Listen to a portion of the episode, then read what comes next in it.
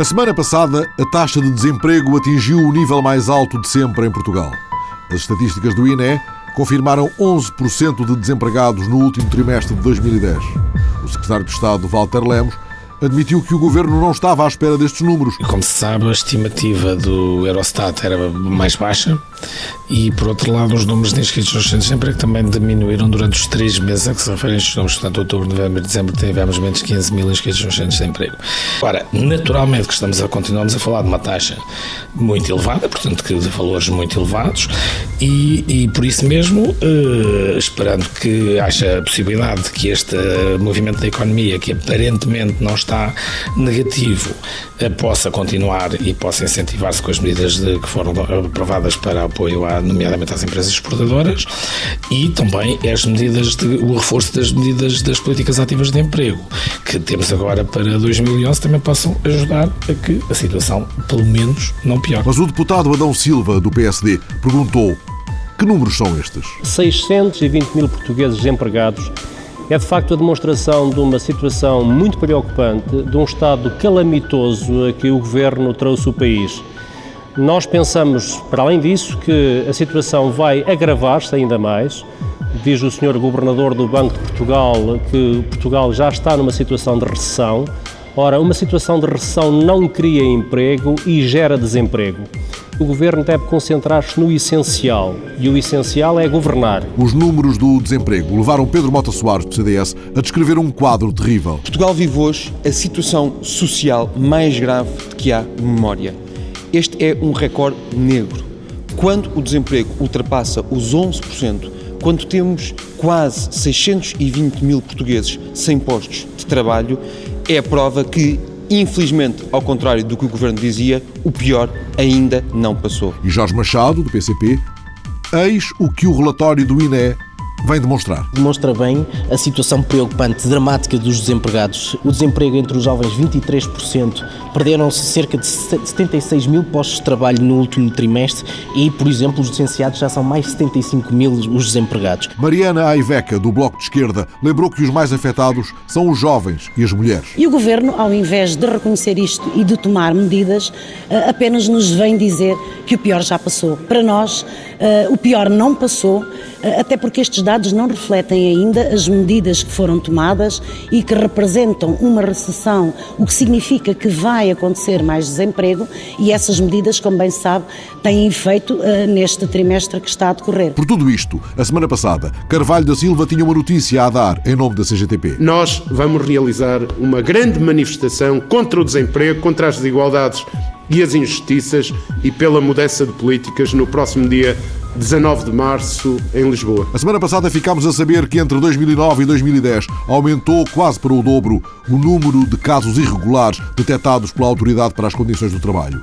O inspetor-geral José Luís Forte enquadrou essa maior frequência de casos de trabalhadores não declarados falsos recibos verdes ou outras situações ilegais. Eu estou convencido que a crise é um campo fértil para os comportamentos menos sérios. E, portanto, o trabalho não declarado e irregular é o aproveitamento ilegal, eticamente reprovável, daquilo que é uma situação de excesso de oferta de trabalho a quem precisa dele. Entretanto, o Governo anunciou que foram extintos 100 quadros dirigentes da Segurança Social. Outros 70 podem vir a desaparecer. Isto permitirá a redução de 5 milhões de euros na despesa e o secretário de Estado, Pedro Marques, explicou que os lugares desaparecem mesmo, não ficam apenas temporariamente vagos. Os tais 100 lugares de direção no Instituto de Segurança Social são mesmo para alterar nas portarias ou nos decretos de lei. Portanto, é quem, quem quiser mais tarde, se alguém quiser voltar a aumentar esses lugares, vai ter que alterar novamente a legislação. Não vão ficar ali simplesmente disponíveis, eh, porque senão não precisávamos de fazer nada, não é? Quer dizer, era só dizer, não, não, as pessoas aposentaram-se e agora fica aqui tudo à espera e quem quisesse mais tarde aumentava. Isso não vai acontecer. Semana passada, interrogado por Maria João Vilas para o Diário Económico, naquela que foi a primeira grande entrevista desde que assumiu o cargo de Governador do Banco de Portugal, Carlos Costa disse que já estamos em recessão. Se estamos a dizer que o crescimento económico, eh, que vamos ter um período de eh, menor crescimento económico, recessão económica, se vamos dizer... Vamos ou estamos? Estamos. Estamos. Eh, se, se isso vai acontecer em 2011... Pode-se é dizer que estamos em recessão.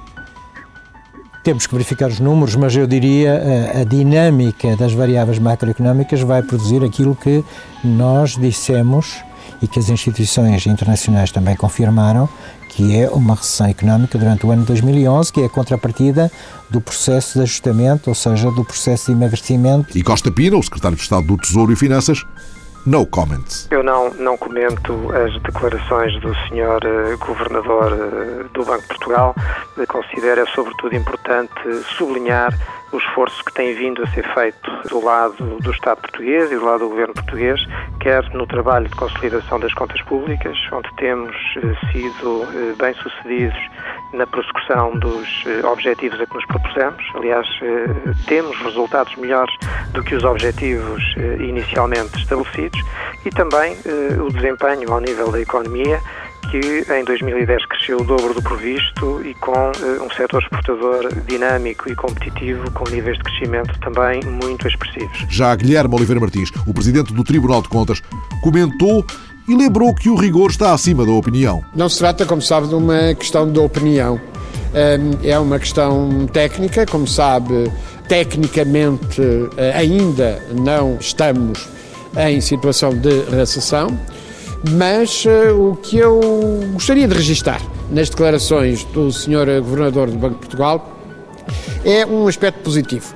É o de dizer e acreditar que uh, somos eh, capazes de assumir as nossas responsabilidades e de sermos nós a resolver os problemas que uh, são decorrentes da crise financeira e orçamental e que são uh, decorrentes uh, das circunstâncias que vivemos. E Basílio Horta, o senhor exportação, qual recessão, qual carapuça? O país não está em recessão económica. É verdade que durante este ano nós crescemos 1,4%. Ao contrário, aliás, do que o Governo pensava, que só pensava que a gente ia crescer 0,7% e o Banco de Portugal também até tinha uma, uma previsão mais baixa. Bom, e nós estamos a crescer mais do dobro do que as previsões estavam a ser feitas. Basílio Horta recomendou cautelas e caldos de galinha para o 148 da Rua do Comércio. O Banco de Portugal é uma entidade com grande credibilidade. E quando faz uma afirmação destas, isto tem um efeito muito grande, de vários níveis, num momento tão complicado, tão difícil que Portugal está a passar. Não é o governo, é o país. Nós estamos a ir aos mercados e buscar dívida soberana.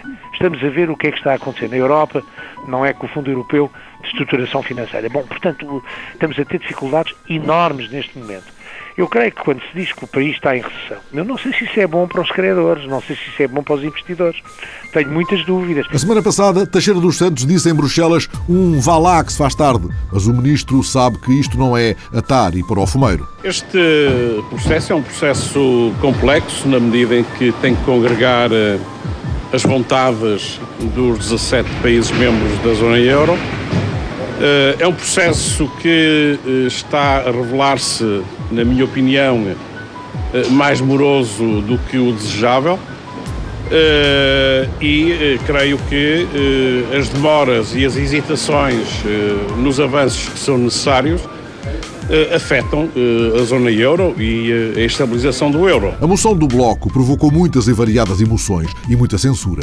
Ainda antes de Assis ter considerado que a moção se tornou num murmúrio quase inaudível, Louçã reagiu ao adjetivo lamentável com que Sócrates a tinha qualificado. Eu digo diretamente que lamentável é o desemprego e um governo que quer que o desemprego seja mais barato, mais fácil, quer empurrar os trabalhadores mais velhos para o desespero. Lamentável é que tantos jovens que os pais se esforçaram por os ajudar a estudar tenham hoje um curso e só tenham um recebo verde no fim do mês, ou jovens cientistas só tenham uma bolsa. E o coro de vozes do PSD também teve resposta. Houve dirigentes do PSD que, à catadupa, um atrás do outro, correram a dar o braço ao governo porque querem manter uma política de desemprego, de imposição de uma vida sem esperança, de recibos verdes aos jovens mais qualificados, ou seja, uma economia madrasta, uma economia cruel, uma economia que persegue os mais jovens e que persegue os mais pobres, que são os mais idosos. O CDS anunciara, entretanto, em comunicado que vai abster-se porque a moção de censura do Bloco é um golpe de teatro.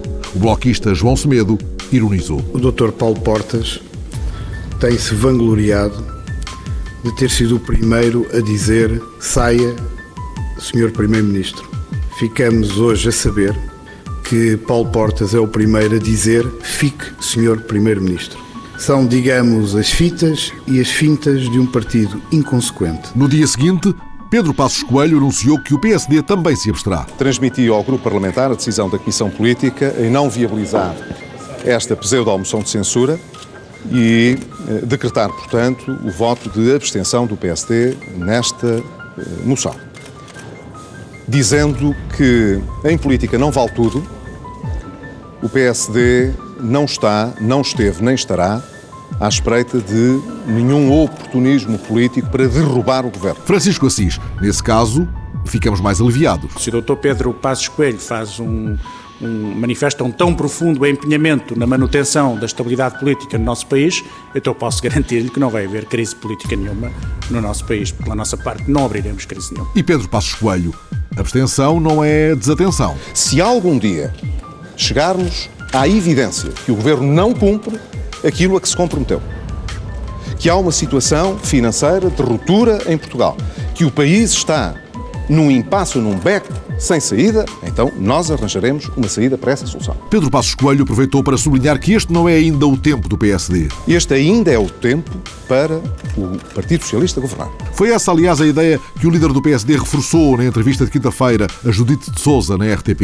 Cada coisa a seu tempo. Eu não vou marcar uh, uma data para dizer que eu apresento uma moção de censura, ou que atiro o governo abaixo, ou que vou uh, abrir uma crise política. Isso não seria responsável e julgo que não se espera uh, do, do, do, líder do principal partido da oposição que venha aqui dizer qual é a data em que vai desencadear uma crise. Diga-me olhos nos olhos, acredita que vamos ter eleições este ano? Isso depende inteiramente do governo. Mas há uma pergunta a que Pedro Passos Coelho não responde, nem olhos nos olhos. Aquela que trata de saber se, em falhando o governo, o PSD apresenta moção ou apoia moção eventualmente vinda do PCP. Não vou responder à sua pergunta, não leva a mal porque seria a partir do princípio que eu estava disponível, nesta altura, para dizer quando é que o governo ia abaixo com uma moção de censura, na altura em qualquer partida pudesse desencadear. E entrevistado na TSF, Jorge Lacão propôs que se tirem da iniciativa do Bloco ensinamentos para o futuro. Gostaria muito que esta iniciativa do Bloco de Esquerda pudesse servir de exemplo, e se me permite a expressão de vacina, porque a última coisa que o país precisa é de uma crise política. As especulações sobre a circunstância de este governo, por ser um governo de uh, maioria relativa, não dever poder exercer o seu mandato até ao final da legislatura, é algo que não traz saúde à nossa democracia. Quem assumiu para si o ónus de não querer dar o seu concurso para criar uma maioria parlamentar mais alargada, espera-se que agora também saiba assumir a responsabilidade de, ao menos, não desenvolver condições que prejudiquem a governabilidade. A semana passada, Paulo Portas não conteve a indignação porque um sério problema político não teve senão uma resposta técnica. É uma vergonha que milhares de portugueses sejam privados do direito de voto. É uma vergonha que milhares de portugueses sejam dissuadidos de votar porque há um colapso no sistema. E é ainda uma vergonha maior que 15 dias depois o governo não seja capaz de assumir uma única responsabilidade, se refugie nos técnicos, precisamente nos técnicos que avisaram os políticos. E os políticos até hoje não souberam responder a algumas questões básicas. Se algo falhou radicalmente, não pode voltar a repetir-se. E por isso, quem é responsável que assuma responsabilidades? Nós vamos até ao fundo nesta matéria. E ouvindo Pedro Silva Pereira, ficámos a perceber como o 3838 meteu o MAI num lindo 31. O que aconteceu com o SMS 3838 não foi nenhum problema com a capacidade de resposta do sistema informático gerido pela Agência de Modernização Administrativa. O que aconteceu realmente foi que o sistema informático do Ministério da Administração Interna que, segundo a Universidade do Minho, estaria até reforçado e desenhado para responder uh, em situações de normalidade, não foi capaz de responder a uma concentração de procura que naturalmente degradou a capacidade de resposta de todos os sistemas que dependiam deles. Mas após o Conselho de Ministros de quinta-feira, Pedro Silva Pereira deixou claro que o número de eleitor tem os dias contados. Queremos reunir um grande consenso em torno dessa matéria, uh, no sentido de eliminar o número de eleitor. Uh, isto é, de que para votar no futuro seja apenas necessário o número de identificação civil, como acontece em uh, muitos países. Entretanto, António Filipe explicou que, face à aprovação apressada da ata final dos resultados eleitorais, O PCP quer contas feitas na Comissão. O PCP vai, vai requerer a audição parlamentar da Comissão Nacional de Eleições e do, do responsável pela área da Administração Eleitoral, da DGAI, porquanto se verifica que há uma discrepância gravíssima entre os resultados eleitorais que foram eh, contados e publicitados na noite do dia 23 de janeiro e eh, o que consta do mapa oficial dos resultados e que são discrepâncias muito graves, como por exemplo no distrito de Setúbal, onde o mapa oficial contém mais de 100 mil eleitores a menos do que os que estão efetivamente inscritos e contém menos 52 mil votantes Uh, ao contrário, por exemplo, no Distrito de Viseu verifica-se que são contabilizados 45 mil eleitores a mais. Uh, e, portanto, estamos a falar de uma discrepância que não pode passar em claro. Este é um caso que também avoluma a agenda e a inquietação de Miguel Macedo. Então, o Tribunal Constitucional aprova os resultados finais das eleições e depois a Comissão Nacional de Eleições é que manda publicar, mas pode não mandar publicar. Isto está certo na nossa legislação eleitoral. É assim que nós queremos que isto funcione. O deputado António Felipe foi uma das vozes que denunciou o caso dos radares de segurança da costa há três meses desativados. O PCP fez um requerimento ao MAI e insistiu na tese de falha de planeamento. Há de facto uma derrapagem no timing para a instalação do, do sistema Civic que é negativo, ou seja, sabia-se a tempo que quando é que o sistema LAUS eh, ficaria eh, obsoleto e, portanto, ver-se ter tomado medidas mais atempadamente para evitar que haja esta situação em que um sistema seja desativado e não seja logo substituído por um outro melhor. Para o deputado social-democrata Luís Montenegro, o ministro tem de ir à bruxa. O Ministro da Administração Interna, nos últimos tempos, não anda com a pontaria muito afinada, os problemas têm sucedido no Ministério com gravidade, assim foi relativamente à participação dos cidadãos nas últimas eleições presidenciais e assim é também relativamente à garantia da operacionalidade de um sistema de vigilância que é eh, absolutamente imprescindível e fundamental para o nosso país. E Nuno Magalhães, do CDS, considera que este é mais um episódio de um folhetim estafado. Todos nós temos memória do que aconteceu com os blindados, todos nós estamos ainda um pouco chocados com o que aconteceu com as eleições e este é um processo que há bastante tempo que o CDS também tem denunciado e o que é facto é que a vigilância da costa portuguesa é um assunto muito sério, demasiado sério para estas incompetências. A explicação dada, entretanto, pelo Tenente-Coronel Tassiano Correia, comandante da Unidade de Controlo Costeiro da GNR, é simples. O sistema atingiu o limite. Chegou-se a um determinado ponto que as reparações e as manutenções não eram economicamente viáveis. E como vinha um novo sistema para substituir também com radares, com melhor capacidade e em muito maior número, não valia a pena estar a manter um sistema, digamos que operacionalmente estava obsoleto. Radares desligados na linha de costa nestes dias de Frontex e Lampedusas. O governo português desaconselhou que se viaje para o Bahrein e a ONU pediu a Cuba que tomasse a Tunísia e o Egito como exemplo. A semana passada.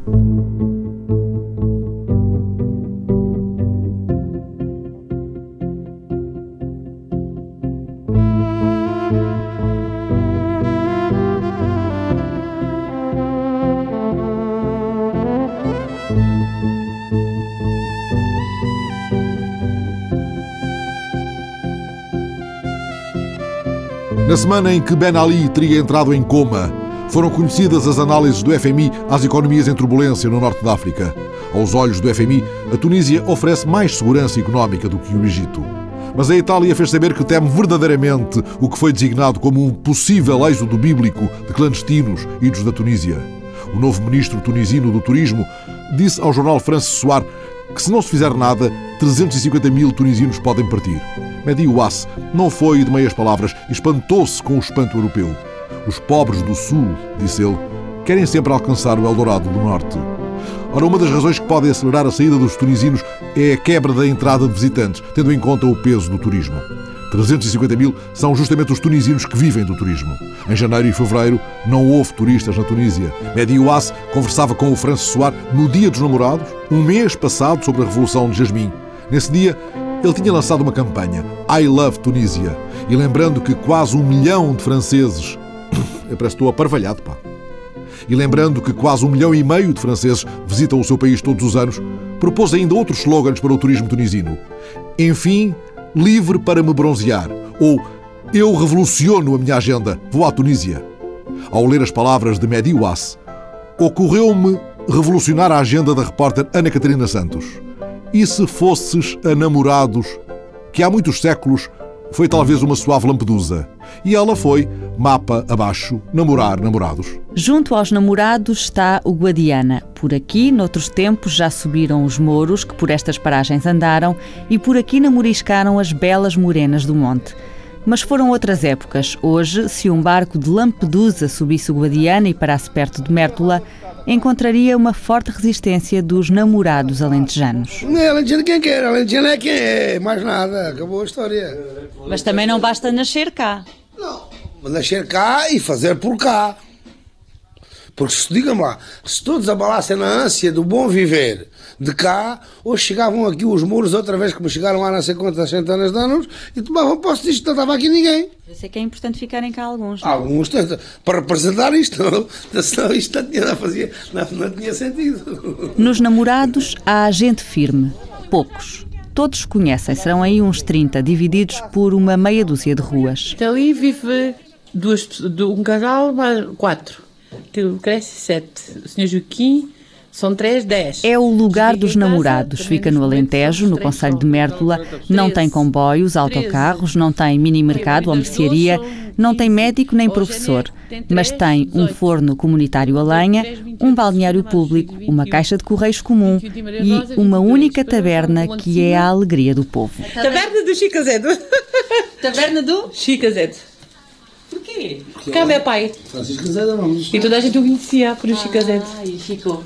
A taberna do Chico Azedo. Na taberna do Chico Azedo acontece de tudo. É uma espécie de. de é um... encontro. É o ponto de encontro. Sim, muitas pessoas. Ontem apresentava muito mais gente, não é? Se assim tivesse vindo ontem, havia aqui pessoas. Via mais. E então, e aqui o que é que se fala sobre. Ah, tudo! O calhar! Nomeadamente a vida dos outros. e é onde se fala nesses sítios. E da vossa? Hum, a, a, nossa fala os outros, quando nós não estamos. É, sempre. Destes meios pequenos é ponta sempre. Fala-se que é de futebol. tudo um pouco de caça, do campo, disto, daquilo, muita coisa. Parte das vezes, parte das vezes, o documentário que se faz aqui mais, um ganha mais 10 sessões que o outro, um ganha mais 5 sétimos, falando está empregado, está empregado, ganha X e eu só ganho X. E quem está cá hoje? Meu nome é José Cavaco Silva. É o Cavaquinho. É o mais conhecido por Cavaquinho, é aqui na zona, verdade. Não, eu não tinha nome. Senhor Joaquim, é o Senhor Joaquim. Senhor Joaquim Romba. É tímido. É o nome estrangeiro. Não é nada. Você é um bom homem. É, qual é? Quando quiser arranjar uma cadeirinha à ponta do holandês já antiga, venha aqui que ele faz uma cadeirinha. Faz, faz sim. Mas bem feito. Joaquim António Roma. Né, Antônio, senhor Joaquim. É o senhor Joaquim. Ele trata por senhor Joaquim. Que é hábil de mãos. Muito hábil, muito hábil, hein? muito hábil. E é mesmo dos namorados. Vive aqui. Sim, já há muitos anos. Fernando. Do Monte da Morena. Monte da. Morena. Monte da Morena, que é aqui ao lado. Eu sou Fátima, é Fatinha. Fatinha é do... Gosto, é a Fatinha dos namorados. Não, com os amigos é Fatinha. Eu sempre gosto de nem é por vários disso, mas gosto de tratar por Fatinha. Gosto, é o hábito. Não há dia que não abra as portas da taberna. Namorados sem taberna não tem jeito nenhum, diz Fatinha, encostada ao balcão, cheio de petiscos. Isto aqui é requeijão daqui? É requeijãozinho, não? É cá, do Conselho. Não, não, já vi o cafezinho, obrigada. Não. Está muito saboroso, hein? muito bom. É cá do Conselho. E o pãozinho também? Quentinho, olha, o pão ainda está quentinho. Hoje há pão quente, requeijão. Então e o tinto? Que tinto é esse? É daqui? É, pertence ao Alentejo, né? É fabricado no Alentejo. Mas não é daqui da zona de Mértola. Não, da zona- da zona de Obrigada, eu vou conduzir. Não, Bergo tem vinho, hein? Mértola também tem bom vinho? Tem vinho, muito melhor, melhor vinho que esse. Mas Fatinha não gosta de vinho. Quem não gosta de vinho não gosta de Deus. Mas ela, mas ela, Por cima- ainda por cima sendo do Alentejo, mas ela é católica, eu sei que ela que é católica. Mas o, vinho, o vinhozinho tinto calha sempre bem. Calha sempre, você gosta de ver um tintito, diga lá. O vinho é uma das paixões dos namorados. Não há centro de saúde nem farmácia, mas Joaquim garante que é o melhor remédio de todos. Eu contamina, eu tive um ABC, eu tive um ABC, eu tenho diabetes, sou diabético, tenho 2 quilos no rins, eu tenho vários problemas. E a, a minha médica de família diz, epá, o senhor não pode beber. Eu se não bebesse, já tinha morrido mais depressa. A gente, eu estou a tomar, eu estou, eu estou a tomar 15 compromissos todos os dias, todos os dias, exceto, não falando neste, né? Esse que é o, é o xarope. É uma convivência, é, a, gente, a gente faz uma convivência, um diz uma coisa, outro diz outra, e a gente, a gente esquece do mal que a gente tem. É o que me dá resistência sobre isto. É o que lhe dá alegria. É com os outros, com os outros ia morrendo lentamente. Não. Assim morre lentamente também, mas só que assim morre lentamente alegremente. E tristemente. Mas os namorados têm dois amores. Além do vinho, a cerveja. Eu cheguei a vender 50 graus de cerveja numa semana. Sim. Já tive tempo disso. Já tive tempo disso. Eu disse dois amores. Você está-se a esquecer de uma coisa, desculpe. Não, há mais. Há, por exemplo, a matança do porco. Já tenho notado em algumas várias vezes, né? A matança dos porcos faz sempre cedo. Sempre. Mas agora acontece. O pessoal aguenta-se, aguenta-se e, eles vêm bem. Agora chego lá é só comer. Quando chegam, ainda não têm começado a matar. Ah, olha, vem mesmo a hora. Já vamos já vamos perdão. Mas alguns se calhar vêm atrapalhar mais do que vêm ajudar, porque não percebem nada daquilo, só vinham para comer. Outra paixão de namorados, a caça. Caça, eu conselho de Marco, é um Ano passado, não, não, não tem foi. Não, foi este ano, foi com o Vitor, com o moço do Vitor Notário, foi, foi à caça de joelhos, foi. E depois começou a ir comigo. Agora levanta-se às 6 da manhã, vai.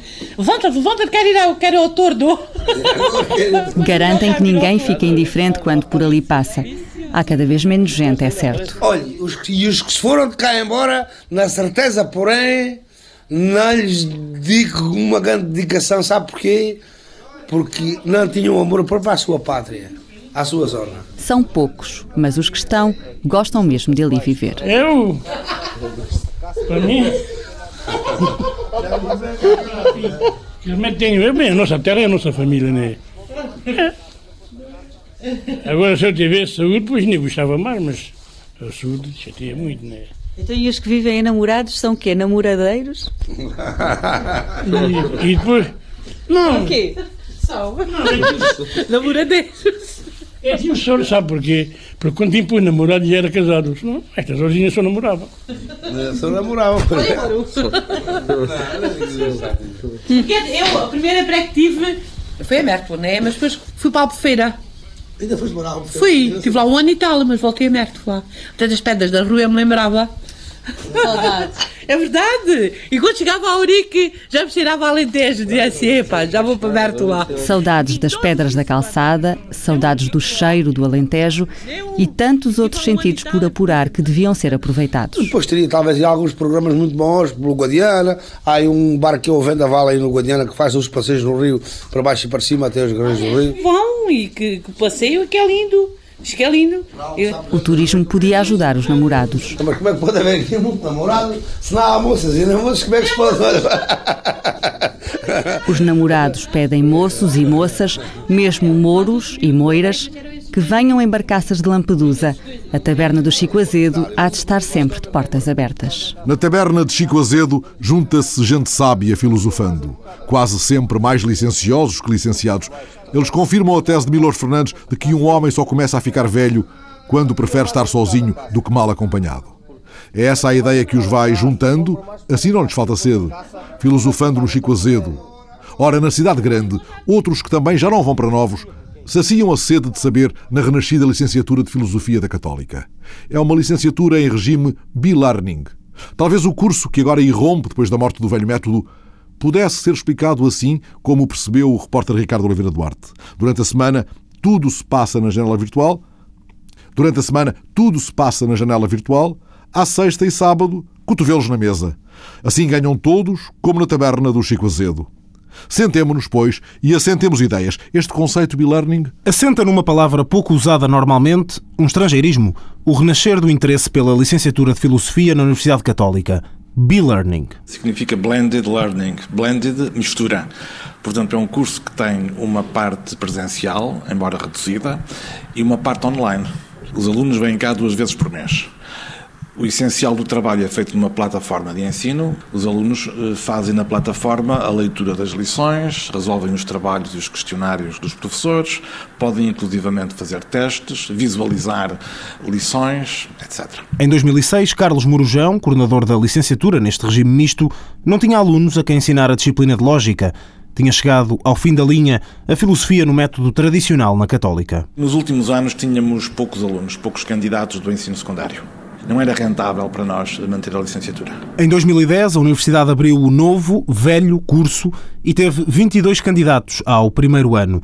Mudou a forma de ensinar, com as novas tecnologias a serem preponderantes, e mudou também quem aprende. É gente mais velha, gente que tem já uma primeira formação uh, noutra área científica, ou então que não tem formação superior, mas está inserida no mercado de trabalho, uh, e procura na filosofia, uh, além de uma formação pessoal, procura novas competências para, para a atividade profissional. Catarina Barosa é aluna de Carlos Morujão e encaixa no perfil. Eu tinha feito a licenciatura de Direito entre 89 e 94, ainda exerci advocacia durante seis anos, sempre ligada à área de Direito do Trabalho, eh, e depois de, dessa licenciatura e de ter trabalhado seis anos como consultora jurídica, ainda estive sete anos eh, a trabalhar numa empresa como gestora de recursos humanos. Fui diretora de recursos humanos e, portanto, e tive a oportunidade de contactar com a dura realidade sociológica que se vive no, no interior das empresas empresas e de constatar que também aos gestores de empresas, aos CEOs, eh, aos diretores gerais, ser, eh, ser importante eh, terem filosofia. Já lá vamos à importância que a formação em filosofia pode ter noutros campos, que não os ditos tradicionais ou os que seriam mais óbvios. Por agora damos um salto até à Faculdade de Letras da Universidade de Lisboa, onde Nuno Nabais é professor de filosofia. Também ele registra a mudança no perfil de quem estuda, quem procura a filosofia? Nos últimos 15 anos, tem que ver com o entupimento das saídas profissionais como professor de filosofia no secundário. Há 15 anos quase que não há um nosso licenciado que consiga ser contratado para um, o ensino. Eh, isso eh, transformou profundamente o tipo de pessoas que procuram o curso de filosofia. Já não são, maioritariamente, os jovens que terminaram o 12 ano e querem fazer um curso de filosofia, mas são cada vez mais adultos que já têm as suas profissões, já têm uma certa experiência de vida e que, ou porque estão desempregados, ou porque há um certa curiosidade em relação aos grandes temas de filosofia, se inscrevem no, no curso. Neste momento, eh, posso dizer que metade da minha, das minhas turmas de primeiro ano é composta por alunos eh, séniores, de 30, 40, 50 anos. São cada vez mais velhos os que se sentam nas carteiras, mas também ao computador, para aprender a disciplina clássica. Mas isso é cá porque, lá fora, continuam a ser os jovens quem mais se interessa pela filosofia. E uma das razões está na crescente taxa de empregabilidade que o curso garante.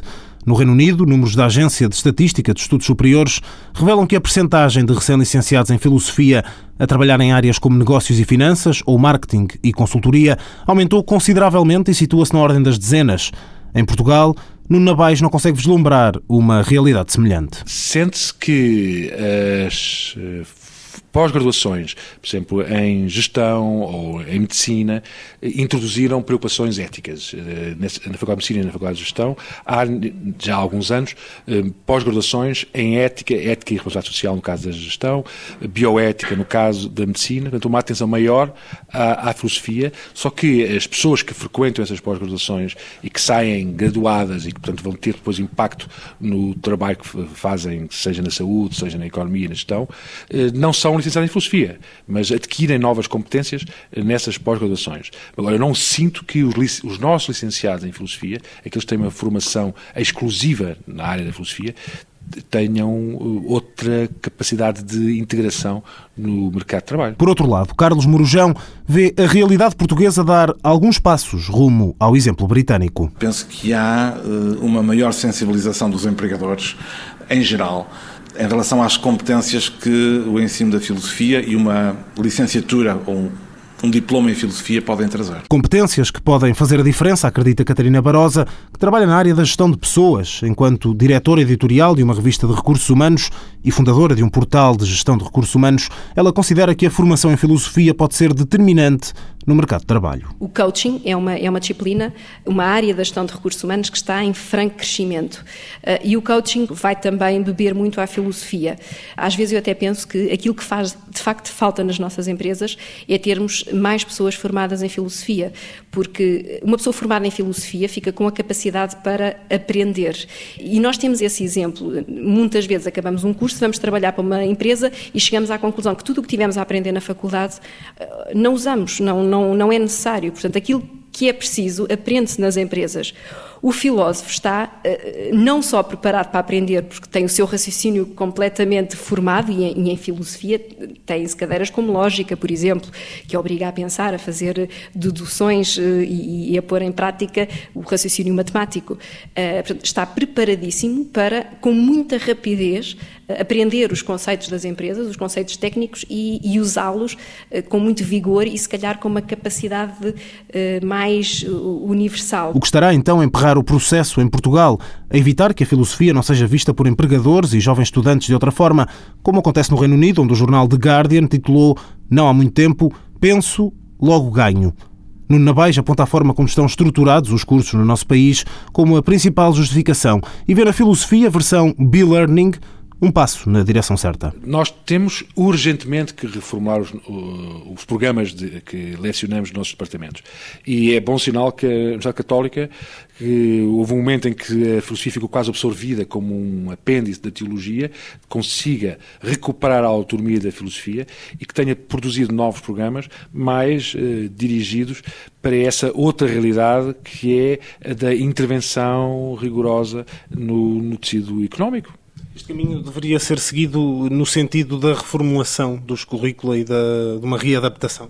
Sim, é, é fundamental, quando eu penso nas universidades inglesas, que dentro do Departamento de Filosofia tem cursos de, por exemplo, Filosofia e Literatura, para preparar futuros autores de ficção e, de facto, cada vez mais os, os, os grandes premiados eh, em literatura na Inglaterra têm cursos de filosofia e literatura.